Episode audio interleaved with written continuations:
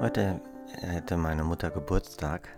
Da muss ich an eine Geschichte denken, als ich das letzte Mal mit meinen Eltern gemeinsam spazieren gegangen bin. Da fing es an zu regnen und mein Vater fing an zu fluchen und ich ließ mich regelrecht anstecken und mich ärgern. Ich ärgerte mich über den Regen, als dann plötzlich meine Mutter mit Engels Stimme sagte, Oh, es regnet. Da freuen sich aber die Blumen. Ich habe die Geschichte lange immer ähm, genutzt, halt, um darzustellen, dass man sich entscheiden kann zwischen dem Ärger oder das Schöne. Und heute wird mir auf einmal bewusst, was meine Mutter mir wirklich vorgelebt hat. Man muss sich nicht entscheiden für das Schöne oder das Schlechte oder gegen das Schlechte, sondern sie hat das dazwischen gesehen, immer das Göttliche. Nämlich Wasser und die Blumen und das Blühen, das ist Gott.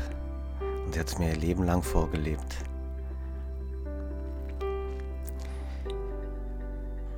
Wie ist das bei dir? Äh, erlebst du gerade was Schönes oder beschäftigt dich gerade ein Riesenproblem und jetzt denkst du, du müsstest in diesem Problem das Gute sehen? Aber es geht nicht darum, sich zwischen gut oder schlecht zu entscheiden, sondern hinter jeder Situation steckt das Göttliche.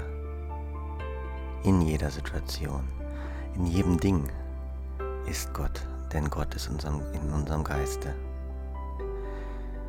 Schau dir die Situation an. Oder schau dich in deinem Zimmer um und sag zu jedem, was du siehst, das ist Gott.